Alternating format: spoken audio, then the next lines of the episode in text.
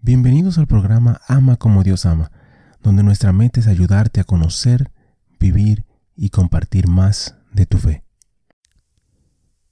Ven Espíritu Santo, llena los corazones de tus fieles, enciende en ellos el fuego de tu amor.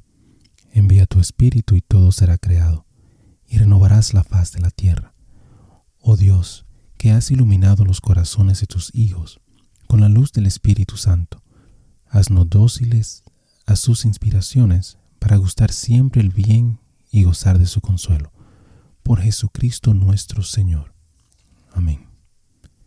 Padre Celestial, te damos gracias por tu amor, por tu bondad y por tu misericordia. Te damos gracias en específico por todos los santos. Gracias por sus testimonios, sus ejemplos y sus vidas. Te pedimos que les permitas seguir intercediendo por nosotros y que nosotros podamos seguir sus ejemplos de humildad, de fe, de valentía y de amor. Guíanos, Señor, a través de esta reflexión y dirige nuestro camino hacia ti. Amén. Santa Rosa de Lima, el santo del día para el 23 de agosto. El primer santo canonizado del Nuevo Mundo tiene una característica de todos los santos, el sufrimiento de la oposición y otra característica que es más de admiración que de imitación es la práctica excesiva de la mortificación. Ella nació de padres de descendencia española en Lima, Perú, en un momento en que América del Sur estaba en su primer siglo de evangelización.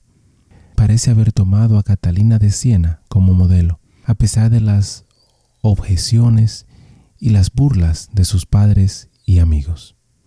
Los santos tienen un amor de Dios tan grande que lo que nos parece extraño, y de hecho a veces es imprudente, es simplemente llevar a cabo una convicción lógica de que cualquier cosa que pueda poner en peligro una relación amorosa con Dios debe de ser eliminada. Entonces, debido a que su belleza era tan admirada, Rosa solía frotarse la cara con pimienta para producir manchas desfigurantes.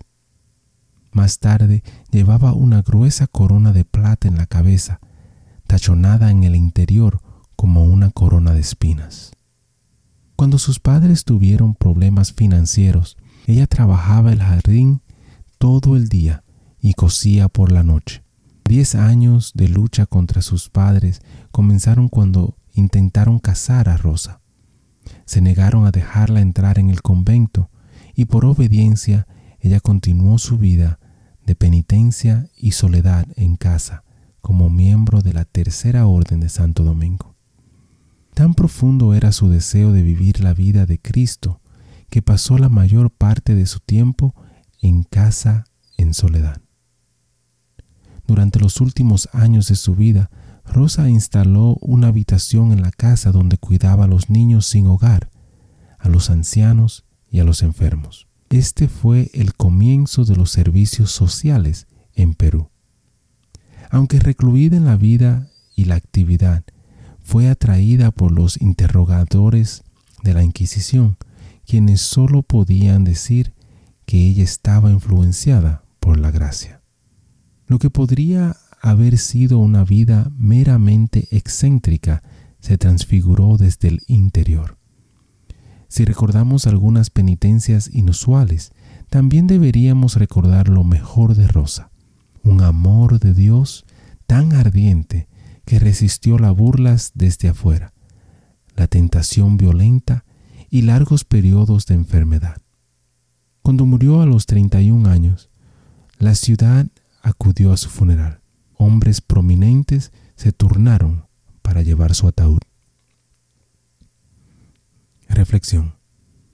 Es fácil destacar las penitencias excesivas de los santos como la expresión de cierta cultura o quizás de temperamento. Pero una mujer que lleva una corona de espinas al menos puede empujar nuestras conciencias. Disfrutamos de la vida más orientada a la comodidad en la historia humana.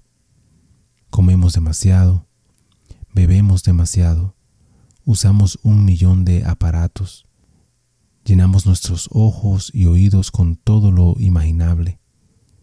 el comercio prospera creando necesidades inútiles para gastar nuestro dinero. Parece que cuando nos hemos convertido en esclavos, se habla mucho de la libertad.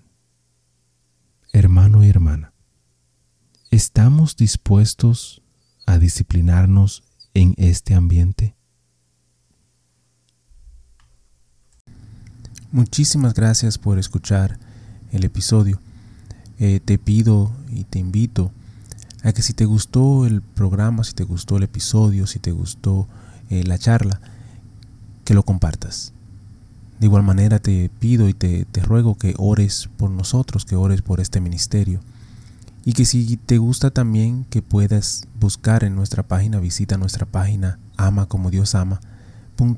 nuevamente amacomodiosama.com, para encontrar artículos, canciones y oraciones, las cuales espero en Dios que te ayuden a conocer, a vivir y a compartir tu fe.